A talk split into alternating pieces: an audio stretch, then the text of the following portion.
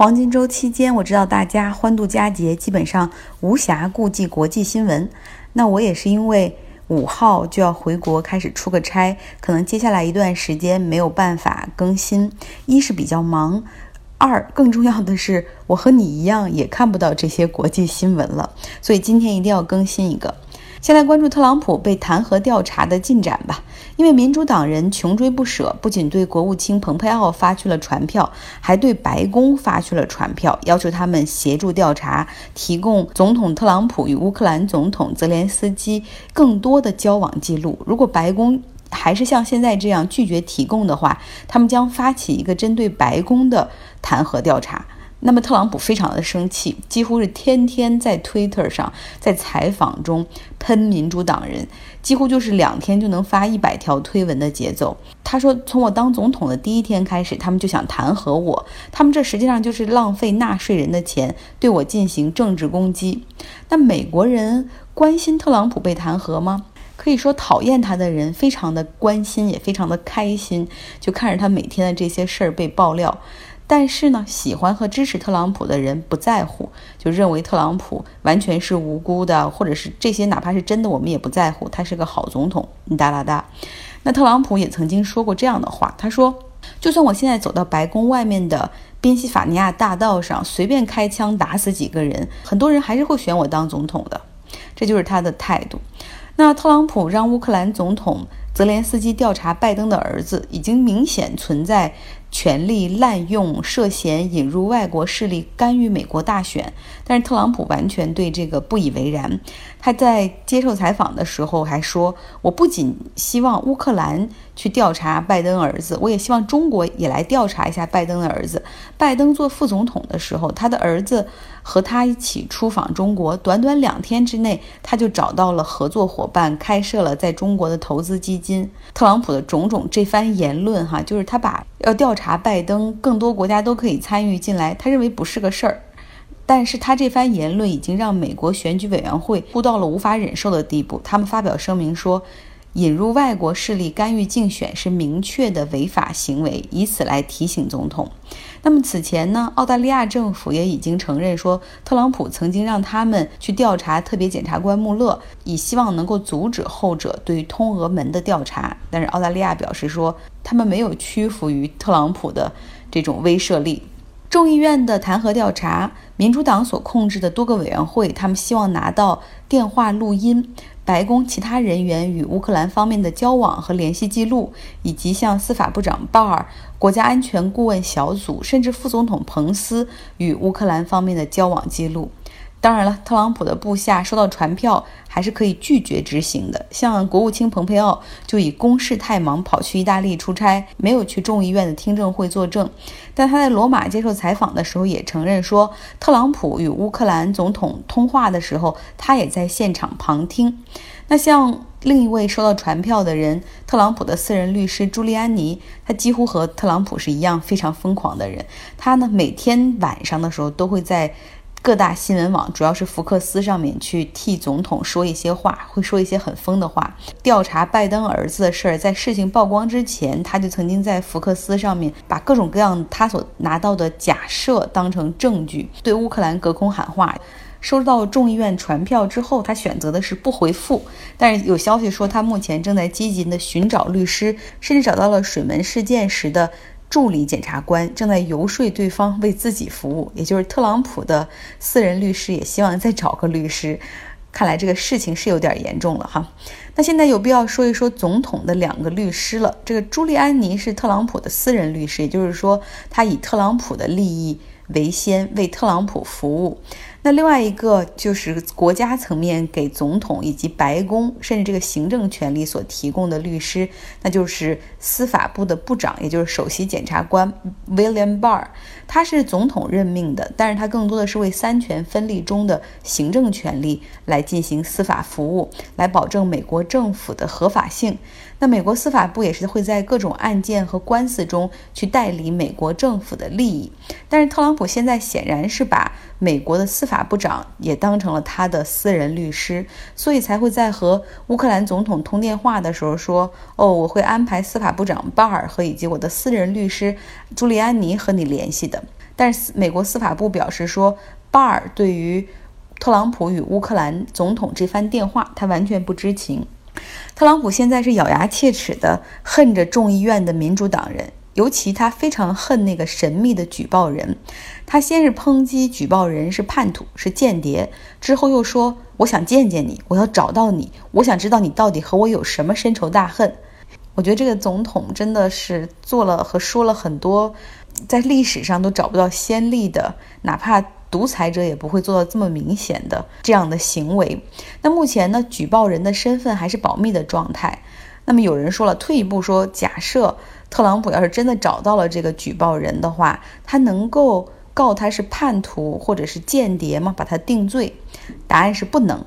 美国早在一七七八年就确立了保护政府内部的举报法律。当时呢是美国海军有丑闻，然后政府内部的人向国会来告知，国会启动调查。但自那之后呢，国会就立法，就是有这么一个法律哈，就是为了保护美国。国家的利益，所有的人都有责任向国会来进行举报，一定要杜绝贪腐、欺诈、权力滥用等等。像斯诺登，大家还记得吗？那个棱镜事件的主角，他当时是美国国防部的外包商的员工，接触到了大量的美国政府窃听普通百姓的记录，他下载并且保留了证据。假设他当时如果没有立即离开美国，而是而是把所掌握的证据交给美国国会的话，他这是合法的。可是他呢，是把掌握的海量数据交给了外国媒体和外国政府，所以他是举报人，但是他向外国媒体举报，而且还把大量的数据给了俄罗斯，并且现在是在俄罗斯的莫斯科进行政治避难。所以这样他就违法了。他一直是希望返回美国的，并且希望自己能够和美国政府谈成一个就无需坐牢的一个条款。所以目前他的律师一直都是利用这条法律——举报保护法，希望美国司法部能够免责斯诺登。但是美国司法部给出的意见是不可能，因为你现在是叛国罪、间谍罪。啊，有人说了，你也太跳跃了，你就跳跃到斯诺登了。为什么呢？因为他最近出了一本自传，叫《Permanent Record》，呃，然后里面讲了很多他童年啊、家庭的故事。其实更多的希望让美国人去了解他本身的故事，在舆论上去制造更多的同情和支持。那么来到英国吧，Boris Johnson 所领导的英国保守党在曼彻斯特开了个会，他们公布了一份七页长的脱欧计划，这个已经由英国政府交给欧盟，并且展开。十天的密集谈判，Boris Johnson 说了，如果欧盟不同意的话，那么我们别无选择，唯一的 alternative 就是最后的选择就是无协议脱欧。不管怎么样，十月三十一号我们都必须成功脱离欧盟。如果大家听到保守党内部开会时候的那个音频，或者看过那个视频的话，你就能够看到，目前留在保守党内的这些人都是坚定的脱欧支持者。所以，当 Boris Johnson 说出了十月三十一号必须脱欧的这个话之后，哇，现场就一片山呼海啸般的掌声。那么这份新的脱欧协议中的变化就是关于北爱尔兰边界问题，是这样提的，就是说北爱尔兰可以留在欧盟的统一市场中，但必须要设置一个边境的 customer check，也就是说爱尔兰和北爱尔兰之间必须要有通关的这个过程，也必须要有硬边界。那么每四年这个条款将由北爱尔兰来投票一次，来决定是否要改变或者是否延续。欧盟收到了这个条款，他们表示对于谈判保持开放的状态，但是目前对这个协议他们并没有 convinced，并不是很感冒。那再来到美国吧，民主党的总统候选人之一 Bernie Sanders，伯尼桑德斯，他宣布取消几场竞选活动。原因并不是因为他要退出，而是因为他心脏需要搭桥。七十八岁的 Bernie 在几天前参加完一场竞选活动之后，胸腔感觉到极度疼痛，入院之后发现是血栓。虽然不是大手术吧，但是也需要时间来休息。那么，如果大家听到过 Bernie Sanders 的演讲的话，你就知道他的演讲很有感染力，而且非常的投入，情绪高昂，心脏会承受很大的压力。那另外，就竞选活动本身一站一站的，就需要很大的体力，就是相当于一个七十八岁的人正在开巡 全美巡回演唱会。然后有一些大型活动可能是一到两万人参加的，也有一些小型活动几百人参加。但他需要做到的是场场精神饱满，情绪高昂，因为要动员这些人给他投票，给他捐钱。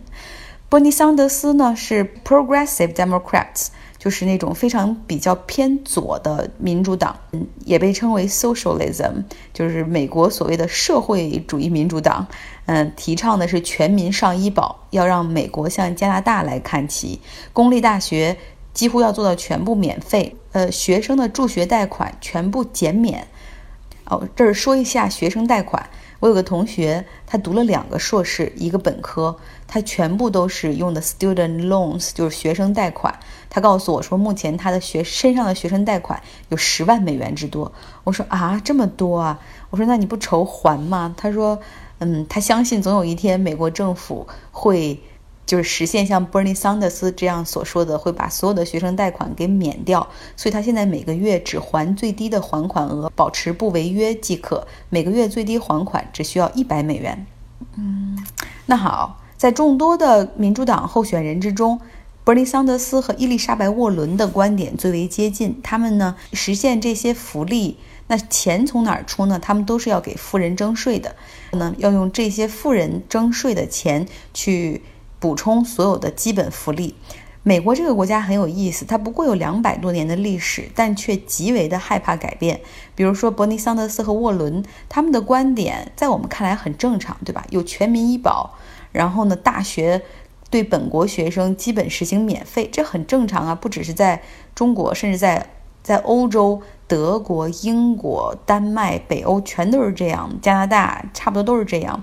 但是只有美国不是这样，因为在他们这儿，医疗和教育都是生意，甚至像民主党内的有一些人都指责说，啊，现在像伯尼桑德斯和沃伦就希望把美国都变成像拉美一样的社会主义国家。你看看委内瑞拉的下场。那我有一些中产之上的朋友，他们也是说。呃，他有一个人是这样说的，他说：“如果拜登可以代表民主党参选的话，那我会选拜登；但是如果是伯尼桑德斯或者沃伦，然后 versus Trump，就是和 Trump 来对选的话，那我就只能选择 Trump 了。为什么会这样呢？就像沃伦所说的，就很多美国人，包括美国的政客都害怕改变。”因为商业利益已经渗透到了政治领域，像大的制药公司、保险公司，他们就希望保持原状啊。因为医保很贵，医药很贵，大家都可以继续从这个产业中赚钱。如果未来实行了全民医保，那么国家可以代表全民和药企进行谈判，要求他们降低药价，那么就没有这些现在的商业利益了。那这些商业利益为了保持自己能够继续的。享受这块蛋糕，他们通过大量的游说和竞选资金，笼络了很多的政客、甚至学者以及智库，而这些观点也影响着普通的美国百姓。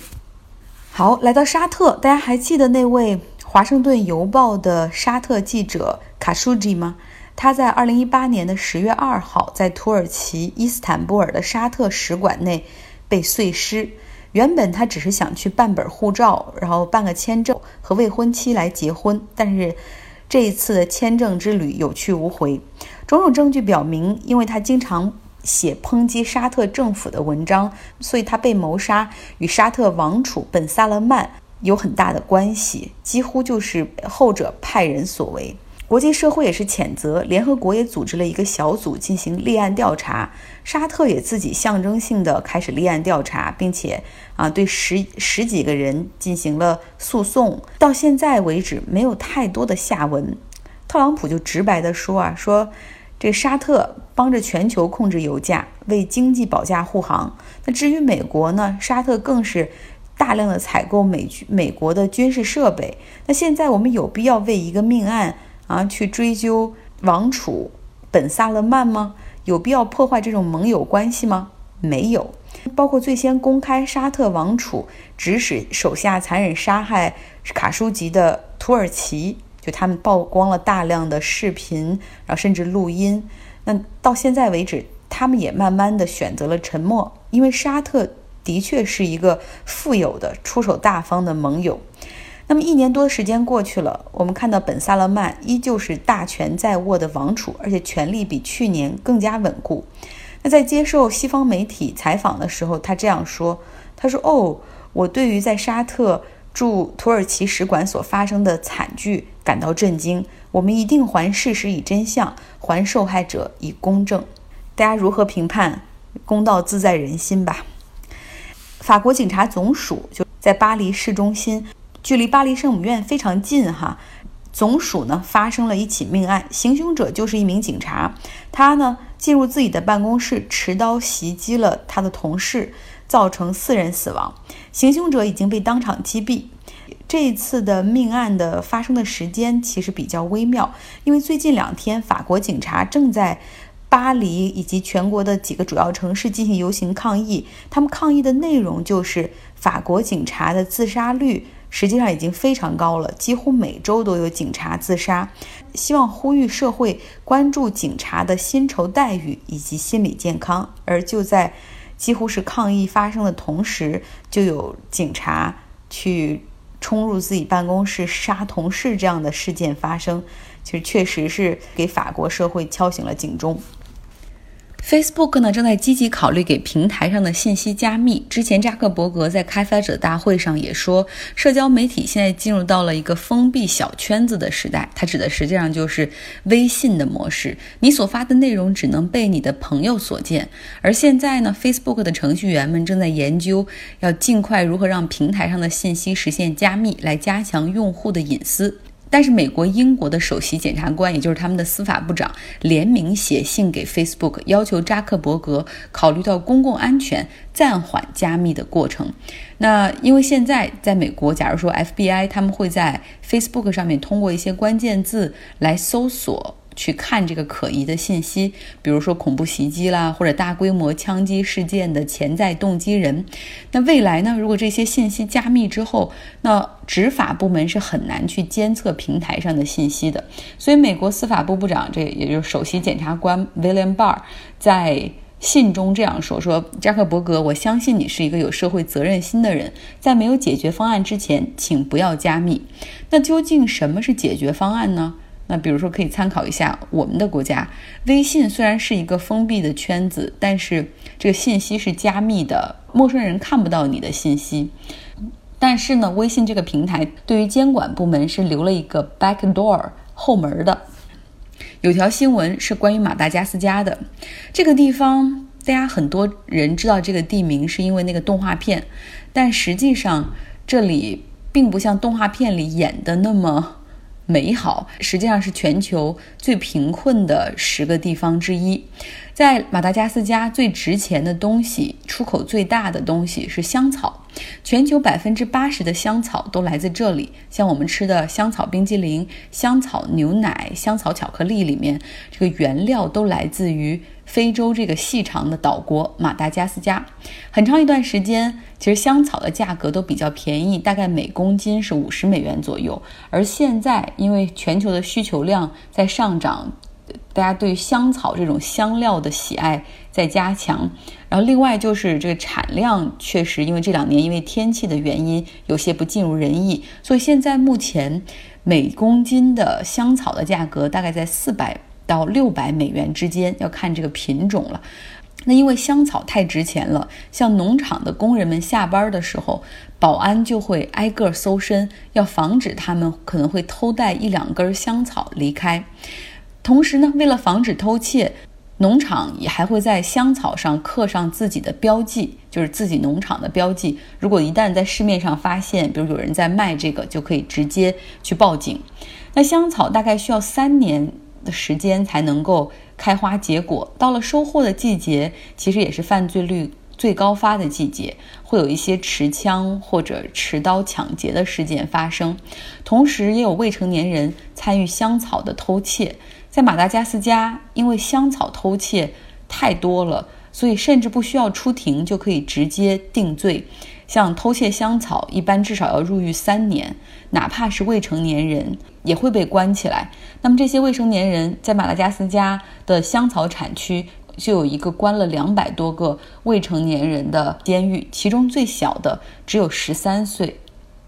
和大家更新一下我的动态哈，大家知道我毕业之后留在这边工作了，那我加入的是一家 Clean Tech 清洁能源的技术公司，做的是海上风电的漂浮式的基座。公司大概有八十人左右，一半儿是在法国、西班牙、葡萄牙、日本、韩国，就是美国之外，然后另外一半儿呢是在湾区的办公室。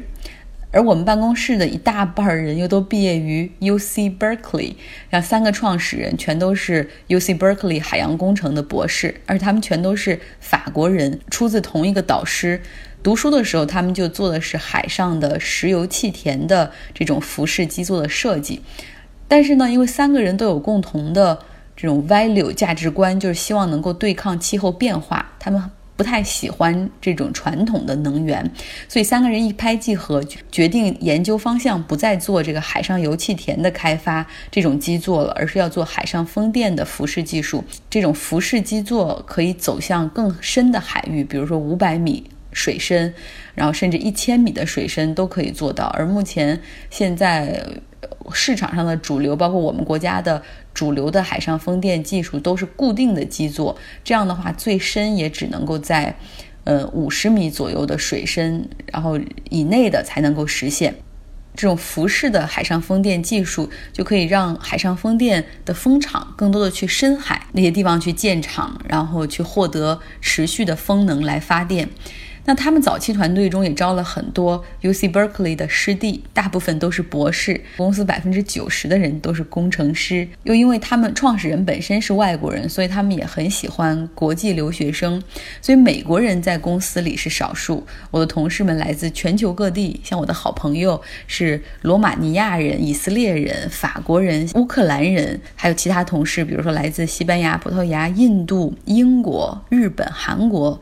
等等，所以整个公司的那个氛围更像是一家欧洲公司，非常讲究 work-life balance，就是生活和工作的平衡，有非常灵活的上下班时间。晚来早走，早来晚走，然后甚至你觉得今天不想来公司，没问题，可以申请在家办公。因为像我们有好几个同事，他们干脆一开始在湾区，后来家里可能搬到了俄勒冈州或者休斯顿，或者去了田纳西。那公司也也很支持他们，因为这是 personal choice 嘛。会议软件也非常的方便，完全可以支持远程办公。你可以 whatever when whenever wherever，只要你可以工作。公司都允许，而且呢，一年有二十天的年假，这在美国来说都很少见。午休的时间你随便吃多久，嗯，只要你能够保证回来继续有 creative，就是继续可以保持你的创造力来完成任务就可以了。那我们最近有一个。就是泳池烧烤派对，听创始人讲了几句，让我感触很深。他说，像做海上风电这样的项目，有三样东西中，你只能顶多得到两样，一样是质量 （quality），一个是工期 （schedule），还有一个是价格。就这三个东西里，你顶多能得到两个。然后他说，我希望你们永远、永远、永远不要在质量上让步。所以加入这样的公司，就首先它的使命。就是对抗气候变化是我所喜欢的，然后公司的文化有来自世界各地不同的人，然后大家有不同的背景和故事，但是有同样的理念，就是我们要对抗气候变化，要创造越来越多的清洁能源，实现全球能源结构的转型。然后另外，你看他这种。价值观的取向，包括创始人，你看他说我要质量永远是放在第一位的，哪怕我们这个项目可以不赚钱，然后哪怕就是要在工期上去拖延，哪怕价格可能要更高一些，但是永远不要在质量上妥协。所以有的时候觉得哦，能加入这样的一家公司真的很开心。在美国这边找工作会考虑到更多的不只是钱的问题，更多的是岗位合不合适你。然后你你喜不喜欢你的同事？然后你喜不喜欢这个团队？你认不认同他的价值观？我想我找到了真正的 culture fit。那马上要去国内出一个长差了，呃，可能国际新闻方面没有办法再给大家持续更新，但是我可能会写一些，比如说我这个土澳回乡记，一年多没有回国了，可能一些新的感受也会和大家分享。